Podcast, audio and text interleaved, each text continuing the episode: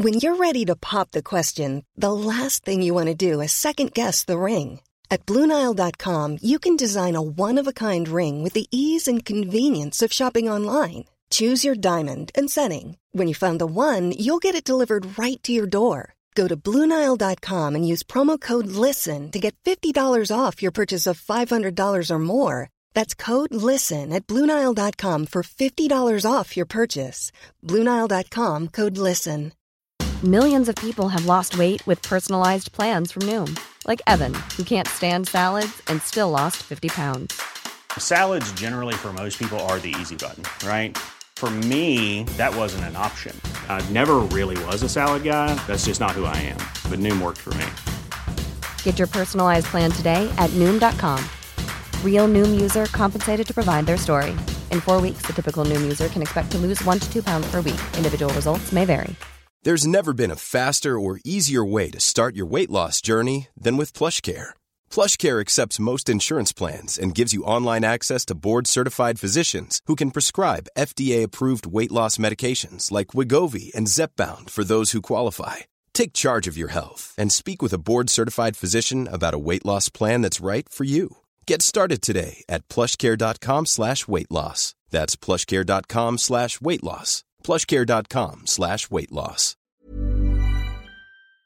La vie, c'est un peu comme un marathon en chaussons de licorne. Imprévisible et parfois complètement surréaliste. Entre jongler avec les réunions et essayer de se rappeler si on n'a rien oublié, prendre soin de soi peut parfois ressembler à une mission impossible. Pour rester en forme, on connaît tous la recette. Manger sain, dormir comme un bébé et bouger plus qu'un kangourou sous caféine. Facile, non? Sauf que dans la vraie vie, c'est souvent plus compliqué. Goussi, c'est la collation qui ne te raconte pas de salade. Goussi te simplifie la vie sans magie, sans poudre de perlimpinpin, juste du bon sens. Ils utilisent un super ingrédient, la levure de bière. La levure de bière, c'est un peu le couteau suisse de la nutrition, une source naturelle de vitamine B pour te donner de l'énergie sans finir comme une pile électrique et riche en protéines pour te sentir fort comme un super-héros. La cape est en option par contre. Alors, prêt à donner à ton corps ce dont il a besoin? Pour une collation équilibrée qui tient la route, viens faire un tour sur goussi.co. G O U 2 Comment bien manger? C'est globalement la question qu'on se pose 3 fois par jour, 7 jours par semaine, 52 semaines par an. Et on est perdu. Parce que tout le monde a sa propre définition et même souvent son mot à dire. Bien manger pour sa santé, pour préserver son environnement, pour respecter une démarche éthique ou même encore pour le bien-être animal. Pas étonnant qu'on puisse être perdu au moment de faire ses courses. Talk, c'est le podcast du collectif Inus We Trust qui accueille des agriculteurs, des éleveurs, des sportifs, des experts de la santé et des marques engagées afin de partager leurs meilleurs conseils sur l'alimentation et leur vision de ce qu'est le bien manger. Moi, c'est Mehdi. Chaque semaine, j'accueille mes invités pour vous proposer des discussions brutes et incisives autour des manières de produire, transformer, soigner ou consommer, nous permettant de vivre pleinement chaque instant. Et ce, le plus longtemps possible. Bonne écoute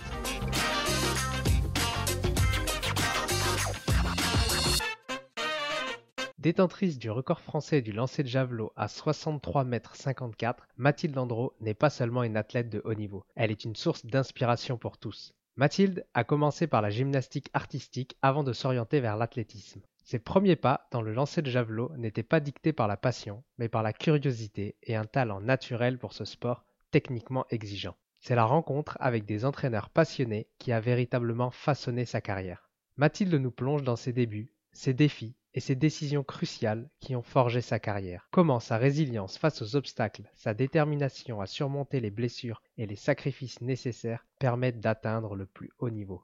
Dans cet épisode, découvre l'importance de la flexibilité dans la poursuite de ses objectifs, comment être résilient malgré les difficultés financières et les blessures, pourquoi garder une vision holistique de la performance, comment concilier une carrière sportive avec sa vie privée, quelle est l'importance de la nutrition dans la performance sportive. N'oublie pas de t'abonner. Bonne écoute. Salut Mathilde, je suis ravi de t'accueillir aujourd'hui dans Notre Talk. Comment tu te sens? Salut Mehdi, ben, je suis ravie aussi. Euh, je suis euh, stressée. Non, j'ai pas l'habitude. Ah, je comprends, t'inquiète pas, ça va bien aller. Il n'y a pas de mauvaise réponse. On va parler un petit peu de ton parcours.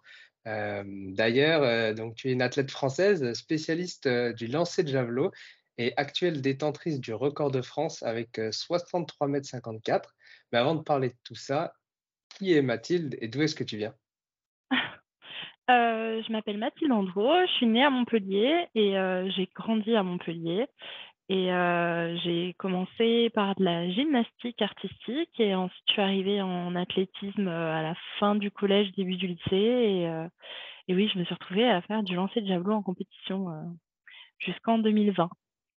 Alors pourquoi le javelot? Qu'est-ce qui t'a attiré dans ce sport? Ça, c'est la question, le pourquoi.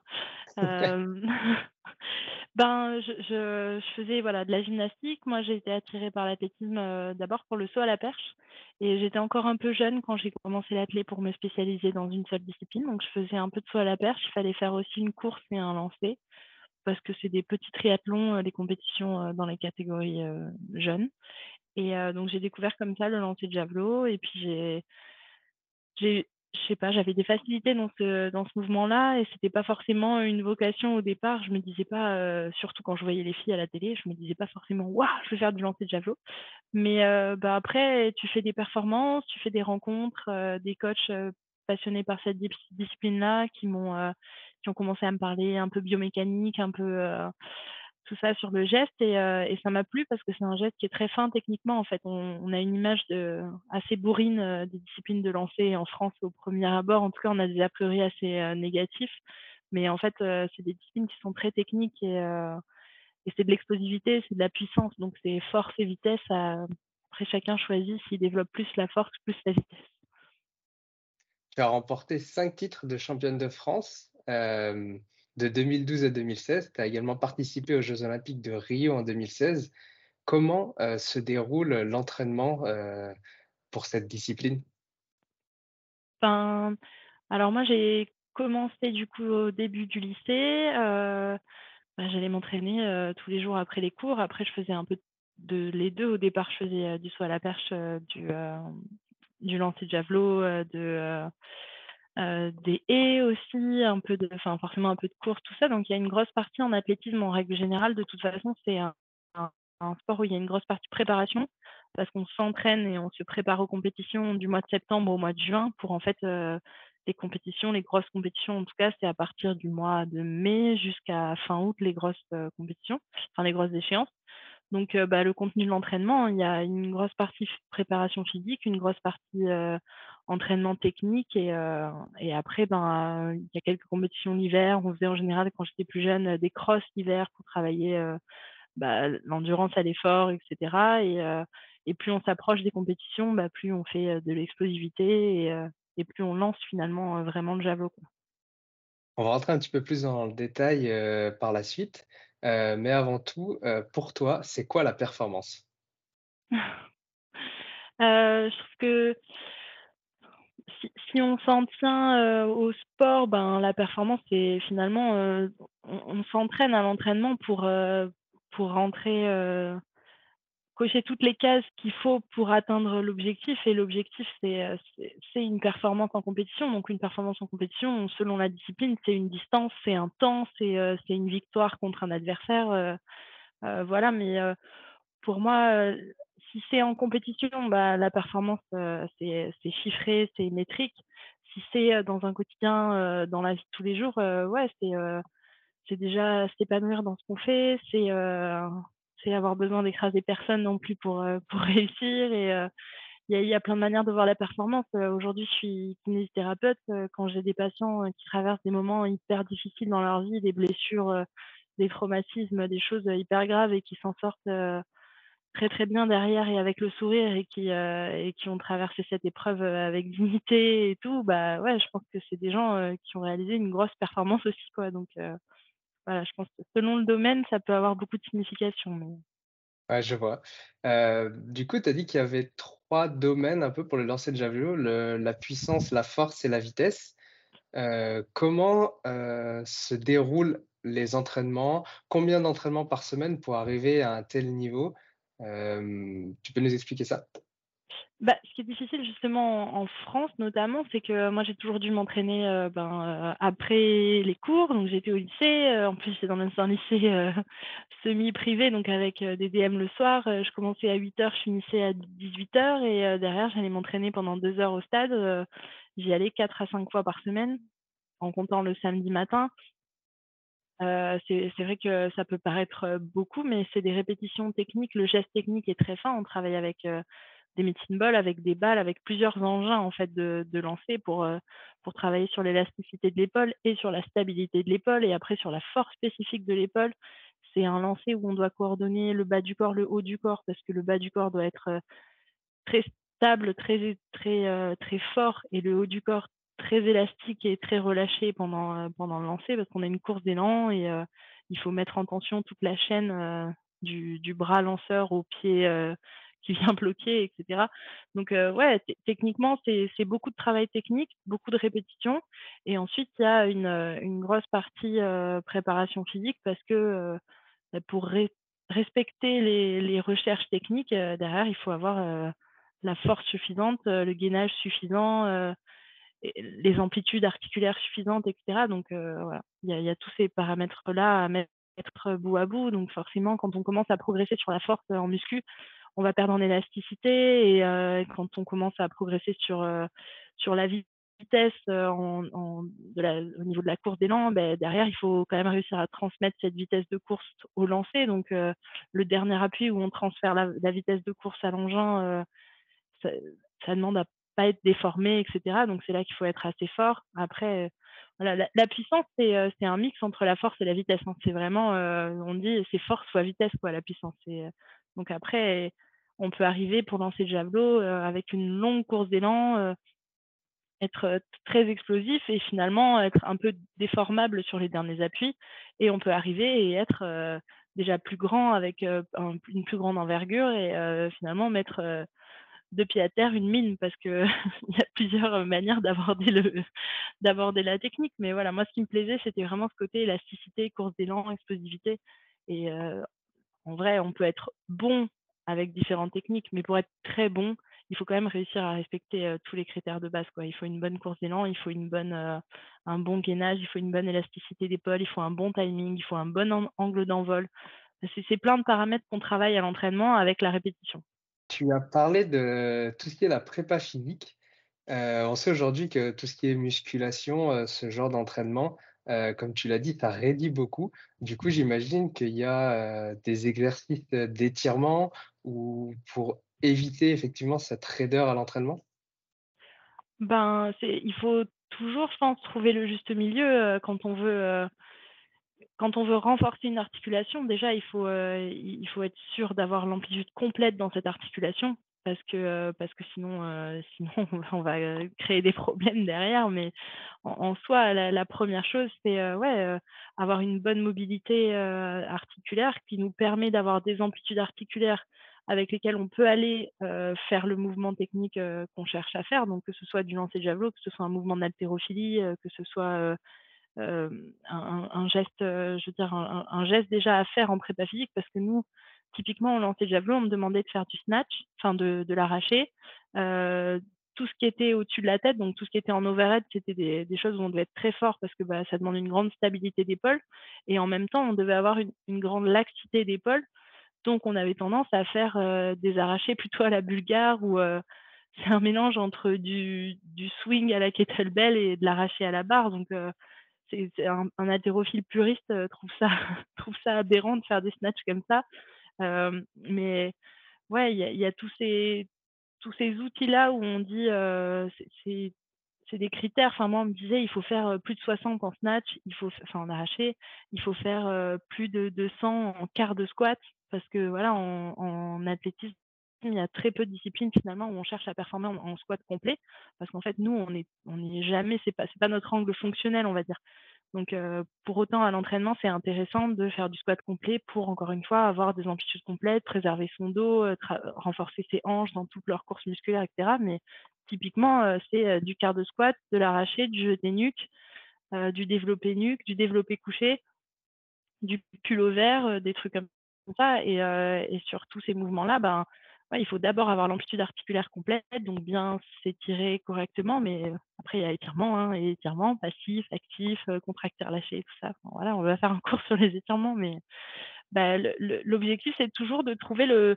bon ratio entre le gain de force tout en conservant l'amplitude maximale. Quoi.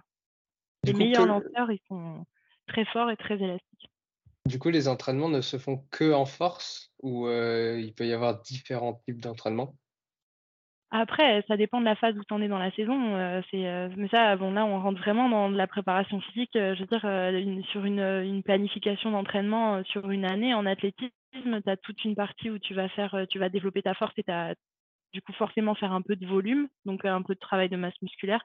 Bah, là, c'est des séries qui sont un peu plus longues. Plus tu t'approches de l'échéance, compétition, plus ça va être des séries qui seront courtes et explosives.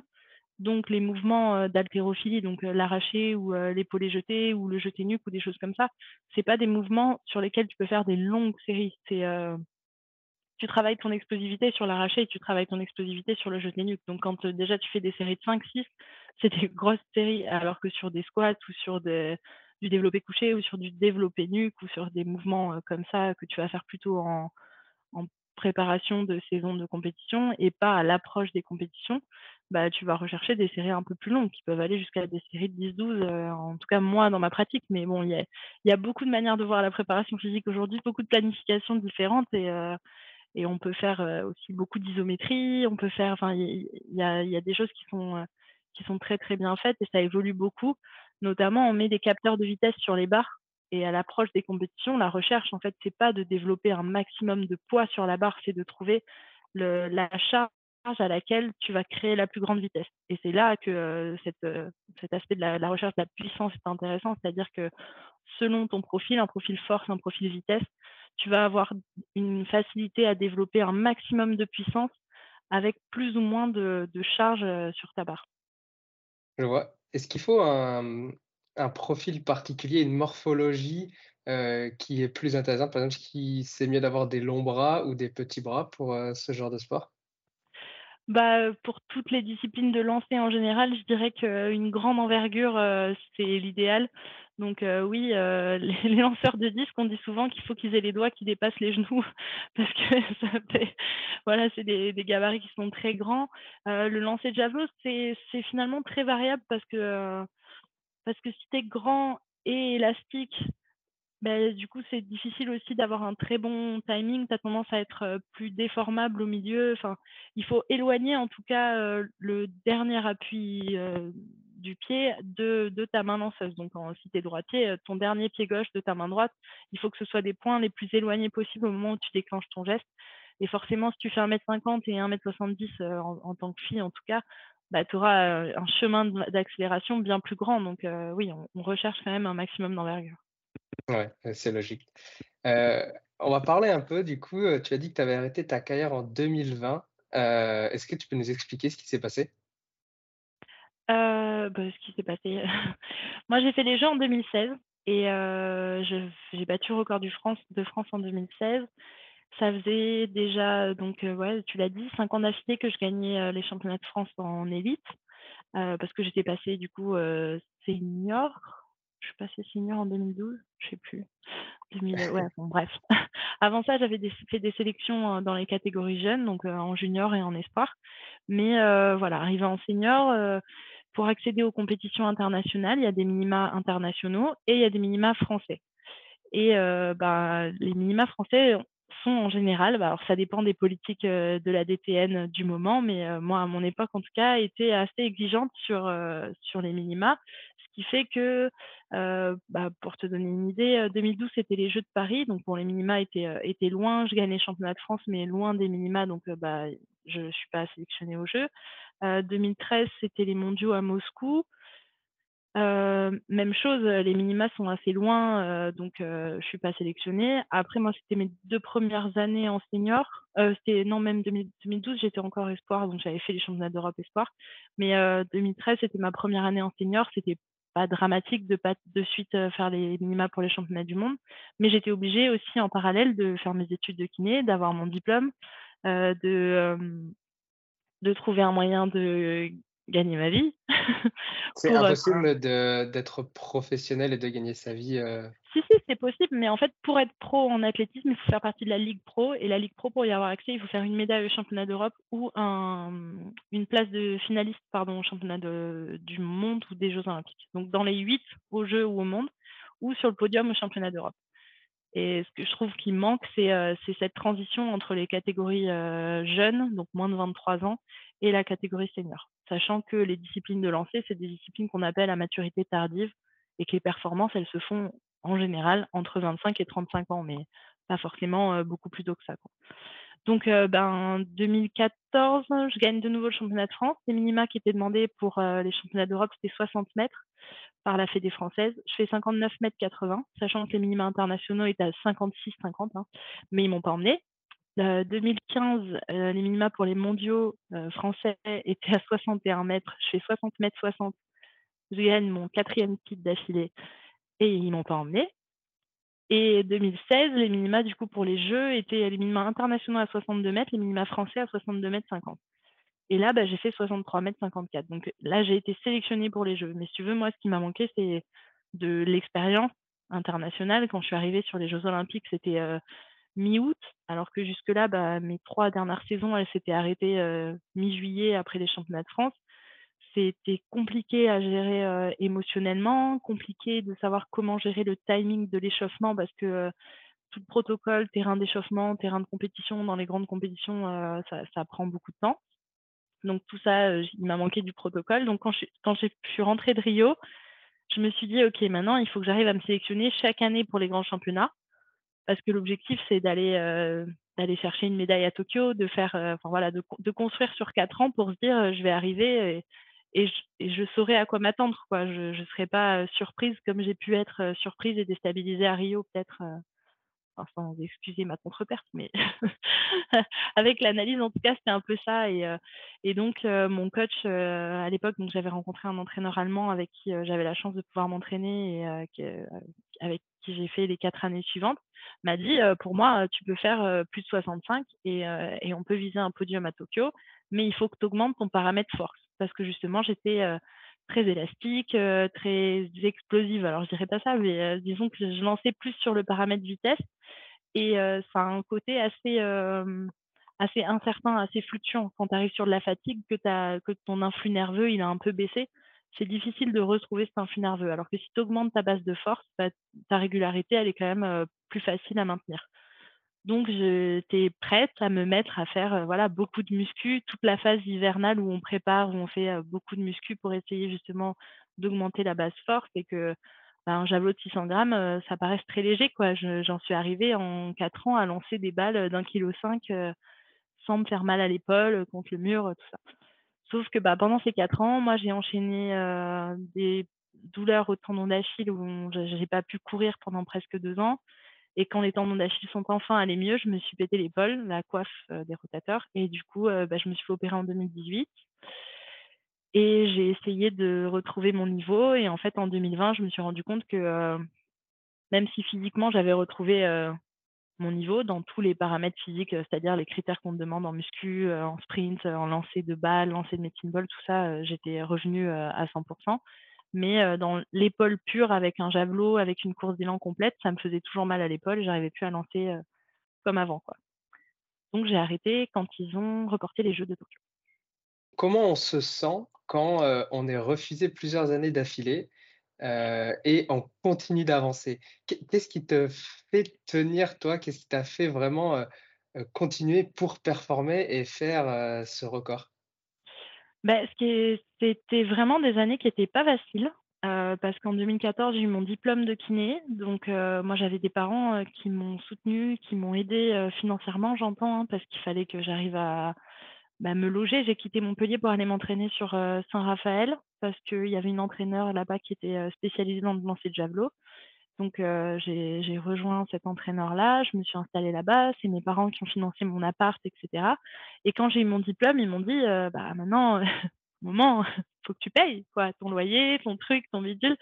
Et, et du coup, réussir à travailler tout en s'entraînant suffisamment, quand tu te dis, ok, bon, on est en 2014, mon objectif c'est les Jeux de 2016. à un moment, si je pouvais faire que ça, ce serait cool parce que pendant mes études j'avais mes études, puis je travaillais dans un bar pour mettre un peu de sous de côté pour aller justement les week-ends m'entraîner à Saint-Raphaël. Donc toutes ces petites galères-là, elles deviennent de plus en plus importantes plus tu avances dans l'âge parce que par rapport à tous mes autres amis de promo, par exemple, qui, eux, en 2014, ils ont commencé à bosser, puis ils, sont, ils ont pris un assistanat en cabinet ou ils faisaient des remplats ou des choses comme ça. Donc ça, ça a été un peu dur à gérer. Et surtout le fait de pas être sélectionné, bah, tu as pas de partenaire. C'est-à-dire que les partenaires locaux, si déjà que c'est pas un sport où il y a beaucoup de visibilité, si en plus sur le peu de compétitions où il y a de la visibilité, toi tu es pas sélectionné, heu, c'est difficile quoi de trouver des partenaires locaux. Donc ce qui fait tenir, c'est, heu, l'entourage, c'est, heu, mon entraîneur qui était, vraiment passionné et qui croyait vraiment et qui me disait, «Mathilde, je suis sûr qu'on peut y arriver, il faut pas que tu baisses les bras». Mais du coup, c'est vrai que 2014-2015, la saison, elle s'est finie pour moi, mi ou fin juillet après les championnats de France, les 2 fois et on a repris l'entraînement, heu, 10 jours après, quoi. Ma coach, elle savait que si elle me laissait, heu, le mois d'août, heu, j'allais revenir en lui disant: «Bon, mais j'ai trouvé un boulot là, je me j'arrête». Enfin voilà, à un moment, j'ai envie d'être adulte, j'ai envie de gagner ma vie, j'ai envie de de pouvoir, partir en vacances, j'ai envie de enfin voilà, parce que parce que, bah, j'avais la chance d'avoir des parents qui m'aident, mais mais on se retrouve dans des situations économiquement où on est vraiment, vraiment dépendant de de notre famille ou de de petits boulots, heu, que je faisais l'été, heu, au black. Enfin voilà. Donc c'est assez galère et après quand quand tu arrives le le jour où tu fais la perf, moi en tout cas ça a eu un effet sur moi, heu, je pense, heu, même si c'était pas forcément conscient à 100% mais émotionnellement j'étais, j'étais à bout de nerfs et d'avoir réussi à faire ce record de France et à me qualifier pour les Jeux, c'est comme si, heu, derrière j'avais plus aucune énergie. Enfin voilà, j'ai fait les minima très tôt dans la saison, heu, à la 2e-3e compétition de l'année fin mai et et la compétition, heu, pour laquelle je m'entraînais depuis 4 ans, elle était fin août et ça a été, une période, difficile à gérer quoi au niveau, au niveau émotionnel et au niveau, envie, ça a été compliqué.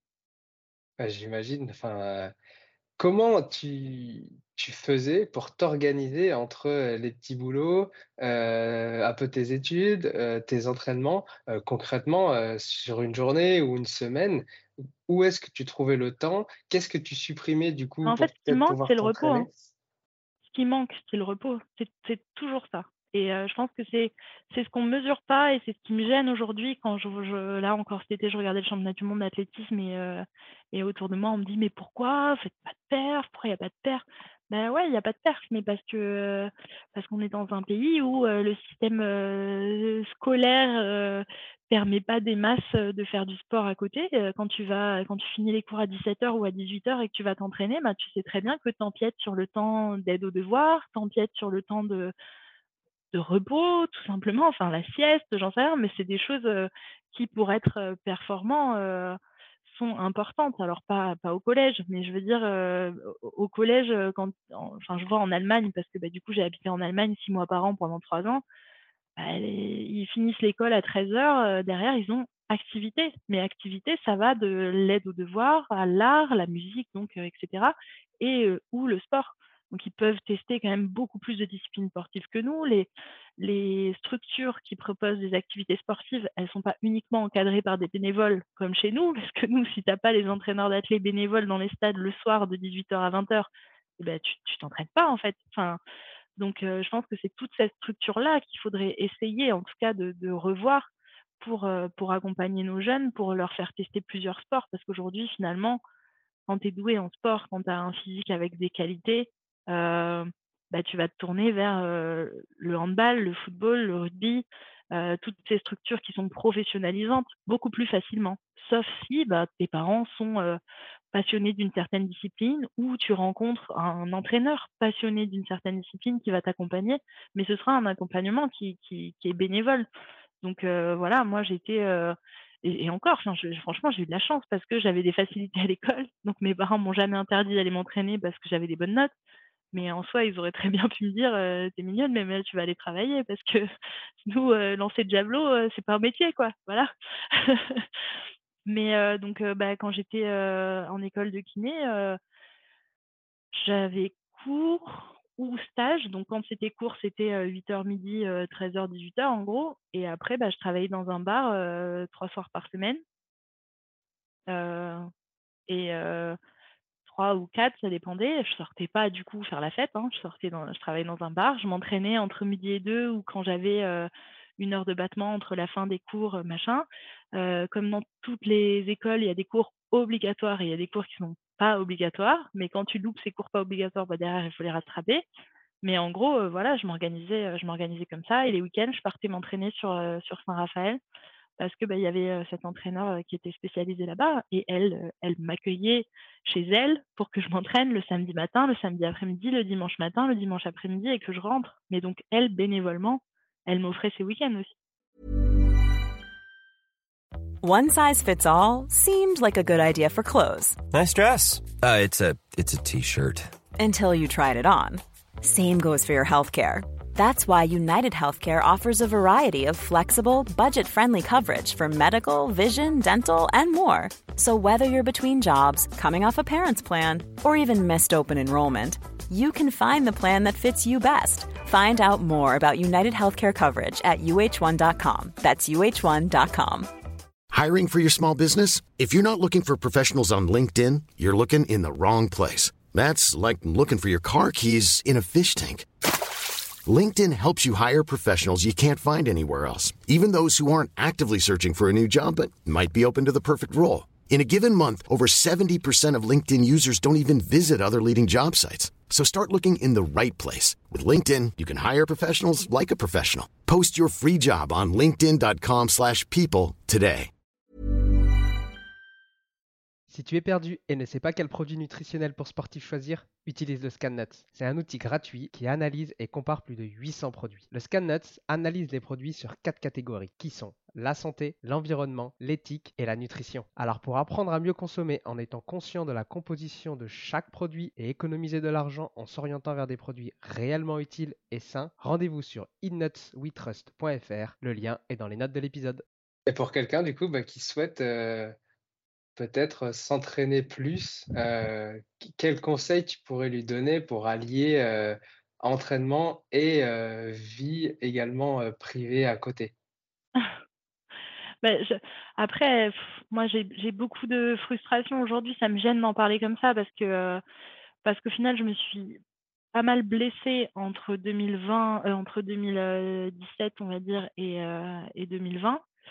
Et, et je sais au fond de moi que ces blessures-là, je les dois à, ce manque de récupération, à ce manque de temps, à ce manque de sérénité. Juste la sérénité de se dire, ok, bon, tous les voyants sont au vert, j'ai et encore, enfin moi j'avais réussi à mes études et j'avais un métier que j'aimais et tout, mais mais bon, comment je vais faire mes courses et à qui il faut que je demande encore des sous. Alors j'ai appelé mon frère pour qu'il me fasse un petit virement. Enfin, c'était des trucs, voilà, c'était parce que j'avais mes parents qui m'aidaient, mon frère qui m'aidait. C'était cool, quoi. Moi, j'avais de la chance. Je, faisais, je fais partie des gens qui ont de la chance. j'ai lu des trucs sur notamment Dimitri Bascou qui fait du centimètre et qui a été médaillé mondial au centimètre et et qui vivait dans sa voiture, quoi. Bah, je, ouais, je pense que ça aurait pu m'arriver, mais j'ai eu beaucoup de chance de tomber déjà sur des gens gentils, passionnés à chaque fois, parce que ça reste des disciplines où comme il n'y a pas de moyens, bah, il y a beaucoup de passion. Même s'il reste de la passion, dans les, dans les sports, il y a du moyen, hein, je dis pas, mais... Donc tes blessures, tu les dois principalement au manque de repos? Je pense, enfin, en tant que kiné aujourd'hui, en tout cas, je pense, parce que c'était pas, c'était pas la construction de l'entraînement, c'était pas la qualité de la programmation de l'entraînement, mais je pense que c'est le cumul de la fatigue. Le, le, le cumul de, fatigue où tu. Bah, je, travaillais, donc après, bah, quand, j'ai, quand, j'ai, quand je suis revenue des Jeux pendant un an, j'ai, j'ai pas travaillé comme kiné. j'ai fait une formation en préparation physique. j'avais pour une fois, du coup, le soutien pas mal de la Fédé. Quand j'ai eu le soutien pas mal de la Fédé, je faisais pas partie de la Ligue Pro, mais j'ai eu cette année-là 8000 euros d'aide annuelle, ce qui est mon record. Hein. J'ai jamais eu plus de 8000 euros d'aide annuelle de la fédération. Et cette aide annuelle, elle ne t'est délivrée que sur facture. Et ces factures, c'est pas ton loyer, ta bouffe, ta voiture, ton essence, c'est ton matériel si tu t'entraînes. Donc un javelot, il faut savoir que c'est entre 800 et 1100 euros, un javelot de compétition.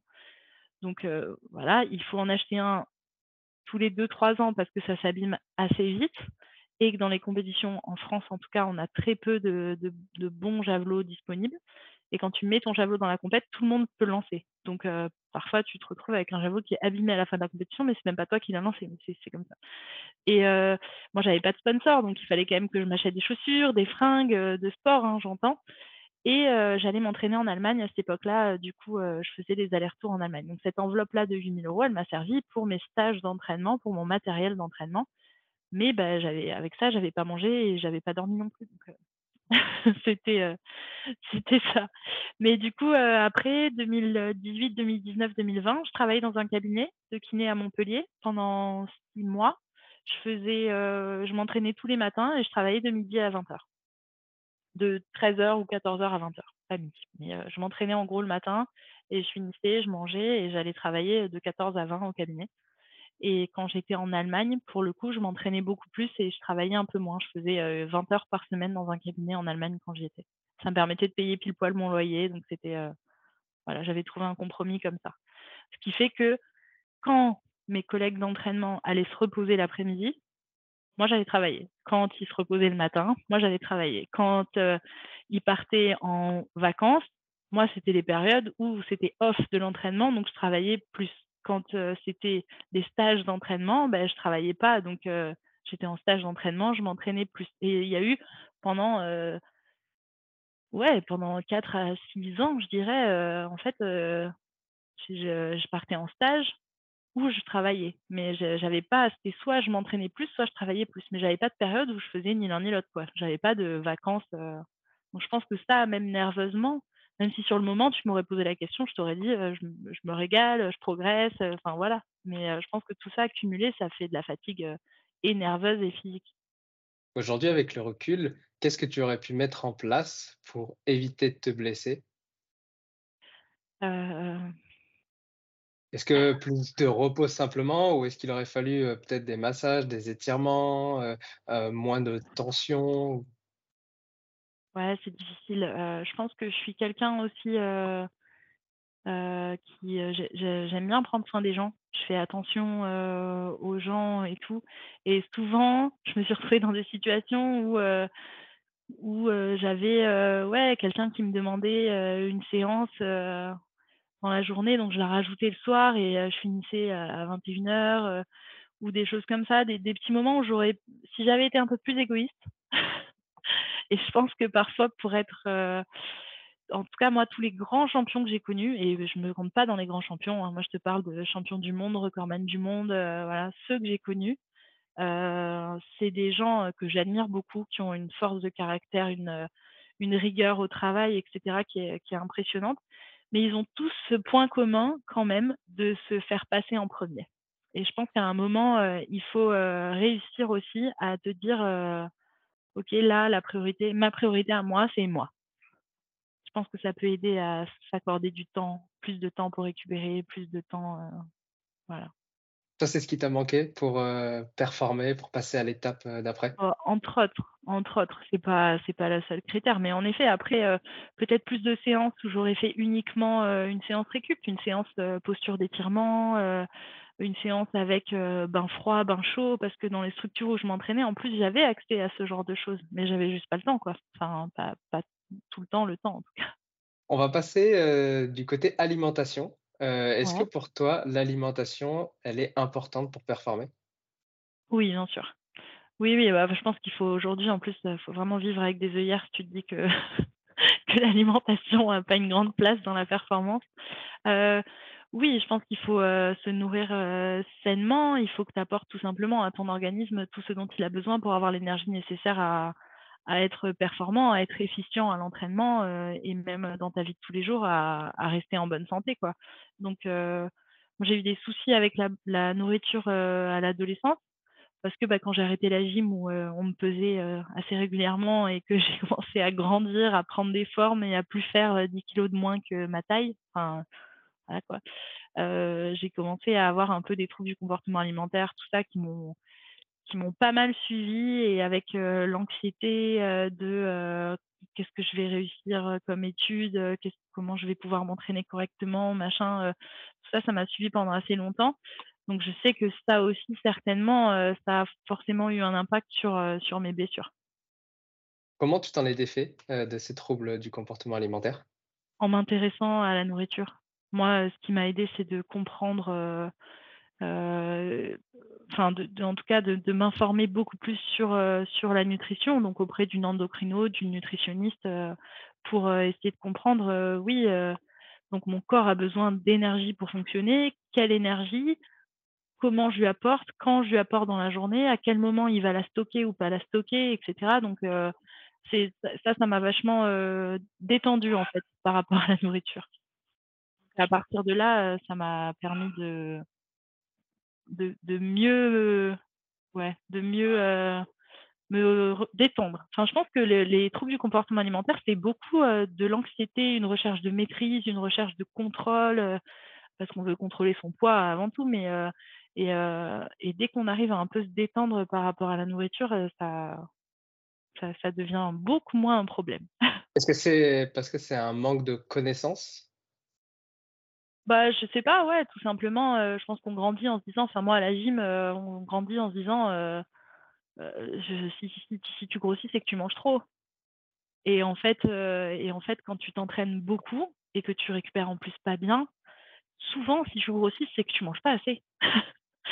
C'est que ton corps, il a tellement la sensation de manque d'énergie, heu, régulièrement que dès que tu lui en donnes, il la stocke. Il se dit: «Attends, pour une fois qu'elle m'apporte un truc, heu, je vais je vais le stocker». Donc heu, finalement, quand je suis allée enfin, quand j'ai enfin réussi à à mettre en place quelque chose de régulier dans, dans ce que je mangeais, c'était, j'ai augmenté les quantités de mes repas, en fait et j'ai augmenté le nombre de repas dans la journée. Et On du coup, j'avais moins faim, voilà. Pardon. vas-y, vas-y, je t'en prie. Non, non, mais du coup, j'avais moins faim et heu et donc ça manq ça j'étais moins anxieuse à l'idée, heu, de de vouloir manger un truc qu'il faut pas manger ou des choses comme ça. Bah, du coup, on va plonger un peu, heu, dans ton assiette.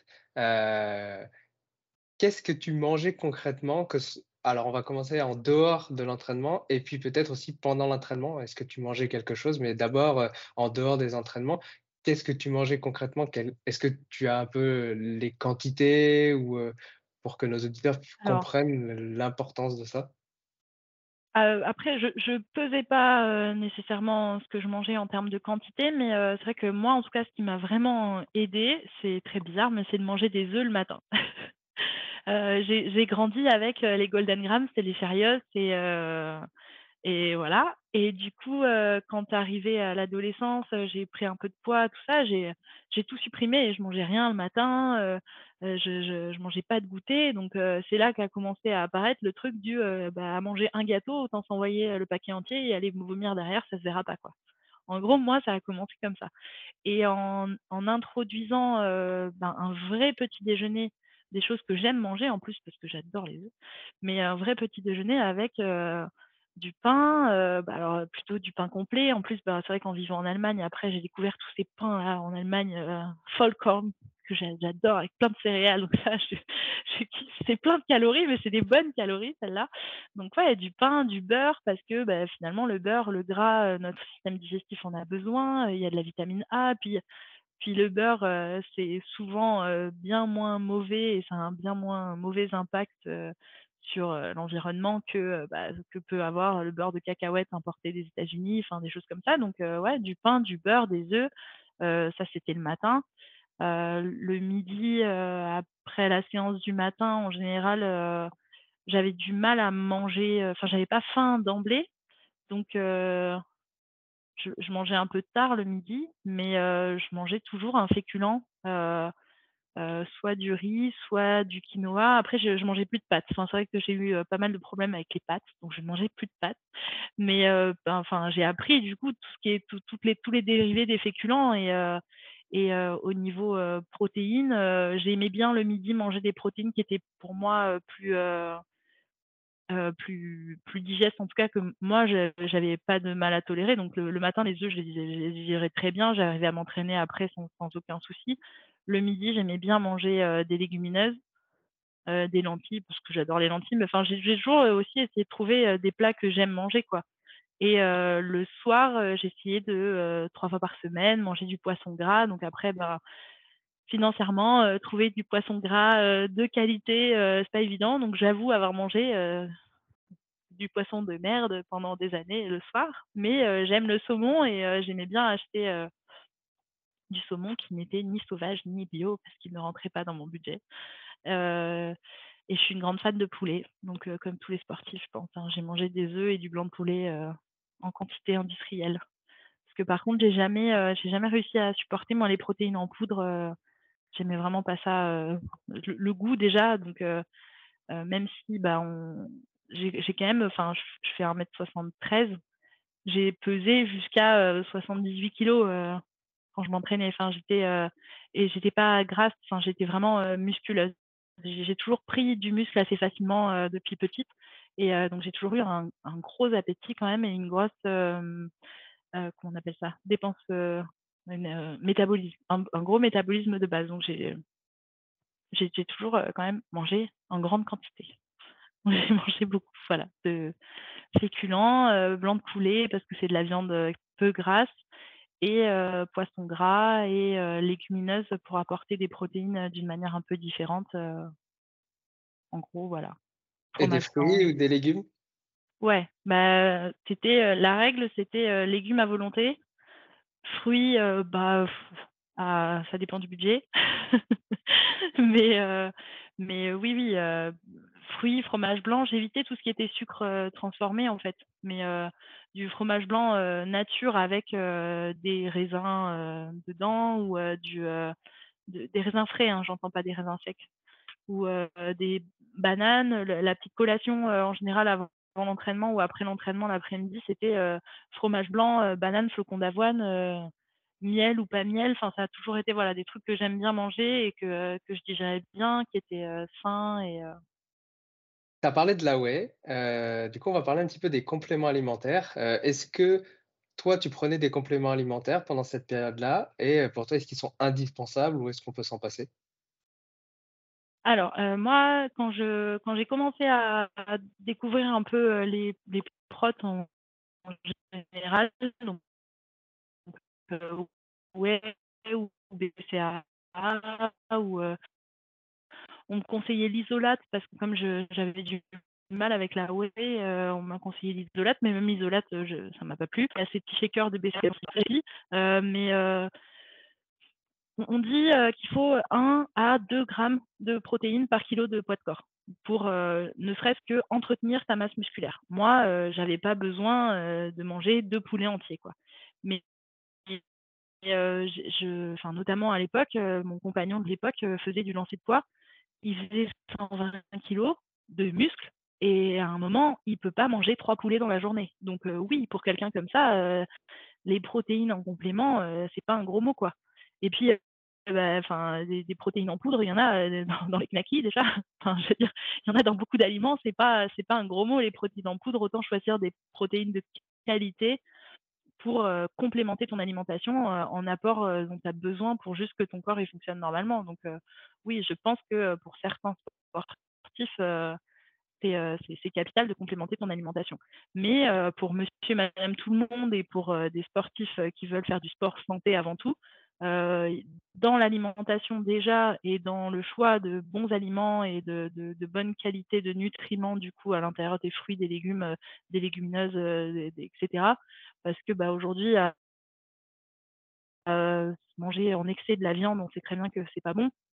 Déjà pour l'environnement, mais aussi, en termes de digestion et cetera. C'est quand même pas, la teneur en protéines, la meilleure, la viande rouge notamment. Mais donc pourquoi pas, complémenter son alimentation en protéines, mais de là à dire que c'est obligatoire, pas forcément. Je vois. Est-ce que, tu prends du plaisir à t'entraîner? À l'époque où je m'entraînais vraiment beaucoup, oui, parce que, parce que, que ce soit quand j'étais sur Saint-Raphaël, j'avais vraiment, une relation très particulière avec, ma coach. Donc son mari, elle, a fait les Jeux d'Athènes lancer de javelot. Heu, c'était on avait 10 ans d'écart, on était quand même assez proches. Donc heu, oui, il y avait toujours cette complicité avec, heu, avec ma coach, qui me plaisait bien. Dans le groupe d'entraînement, il y avait une plutôt une bonne ambiance, même si on n'a jamais été nombreux, tout ça. C'est pas parce que tu prends plaisir à t'entraîner que tous les jours tu as envie d'y aller par contre, hein, on est d'accord. Mais après, en Allemagne, même chose quoi. J'avais un un entraîneur passionnant, passionné, un partenaire d'en entraînement, heu, qui a fait, heu, 7 mètres, fait disons, heu, des objectifs, de performance assez énormes et et une aura assez énorme à l'entraînement et plaisir à m'entraîner, à progresser, à à apprendre des des choses, oui, toujours du plaisir à m'entraîner. On va passer à la dernière question de cet épisode. euh, c'est quoi ton petit plaisir coupable alimentaire, ta collation, ton snack favori? Qu'est-ce qui pour toi, heu, est vraiment, heu, ton plat favori? Alors, Plat ou aliment, hein? heu, ouais. Bah, en fait, heu, moi, comme je te disais, je travaille dans un bar pendant mes études. Je j'ai pas fait beaucoup la fête. J'ai jamais été une grande adepte, heu, de cocktails, d'alcool en général et heu, arrivée justement à, heu, 23, ouais, 23-24 ans, heu, quand j'allais m'entraîner sur Saint-Raphaël et que ma mon entraîneur et son mari m'hébergeaient chez eux et cetera et ben, quand je venais, je leur ramenais, heu, une bonne bouteille de vin parce qu'on n'était pas de la même région et que mes parents, moi, sont assez, heu, épicuriens, amateurs, de de vin et cetera. Donc je ramenais une bonne bouteille de vin, un bon morceau de fromage, en en bonne fille de Cantalou, voilà, du Cantal, du Saint-Nectaire, choses comme ça et j'ai commencé à apprécier, ces week-ends-là, la petite soirée du samedi où on se faisait, heu, un un bon repas et un morceau de fromage, un verre de rouge et donc heu, je dirais que quand même mon plaisir coupable est devenu depuis cette période, un bon morceau de fromage et un bon verre de rouge. Eh ben, écoute, merci Mathilde pour, heu, cet échange, c'était hyper instructif. J'espère qu'on on refera peut-être un épisode pour parler peut-être un peu plus en détail, de l'entraînement, vraiment comment s'entraîner, heu, parce que ton histoire est vraiment, heu, vraiment très intéressante en tout cas. C'est sympa. Merci beaucoup. Heu, dis-moi où est-ce qu'on peut te retrouver si on veut un petit peu plus, de Mathilde? Oh bah, j'ai, toujours, une page sur Facebook et enfin où je mets plus grand chose, mais qui est reliée, je crois, à ma page Insta. Après, j'ai un profil sur Insta. Aujourd'hui, je suis kinésithérapeute dans un centre de rééducation au Grau-du-Roi et heu, spécialisée plutôt dans les personnes amputées, donc je travaille pas tellement dans le milieu du sport et ça me va très bien. Mais mais oui, je suis joignable assez facilement sur Instagram. Eh ben, on mettra les liens dans les notes de l'épisode, heu, si jamais il y a des personnes, qui ont des questions. C'est gentil. Merci Mathilde, Avec plaisir, salut. à bientôt, au revoir. Merci d'avoir écouté jusqu'au bout. Si l'épisode t'a plu, laisse-nous une note 5 étoiles et un commentaire sur ton application de podcast préférée. Ça fait toujours chaud au cœur de recevoir vos retours. Et si tu veux améliorer ton alimentation, mais que tu ne sais pas quel aliment ou complément choisir, rends-toi sur notre comparateur en ligne entièrement gratuit sur innutsweetrust.fr. Tu trouveras le lien dans les notes de l'épisode. À bientôt. Maintenant, tu le sais.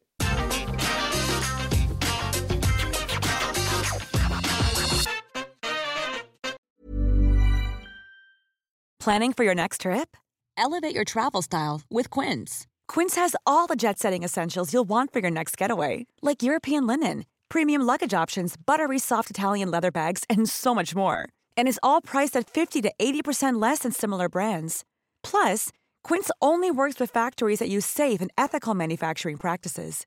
Pack your bags with high-quality essentials you'll be wearing for vacations to come with Quince. Go to quince.com slash pack for free shipping and 365-day returns. Mom deserves the best, and there's no better place to shop for Mother's Day than Whole Foods Market. They're your destination for unbeatable savings, from premium gifts to show-stopping flowers and irresistible desserts. Start by saving 33% with Prime on all body care and candles. Then get a 15-stem bunch of tulips for just $9.99 each with Prime. Round out Mom's menu with festive rosé, irresistible berry chantilly cake, and more special treats. Come celebrate Mother's Day at Whole Foods Market.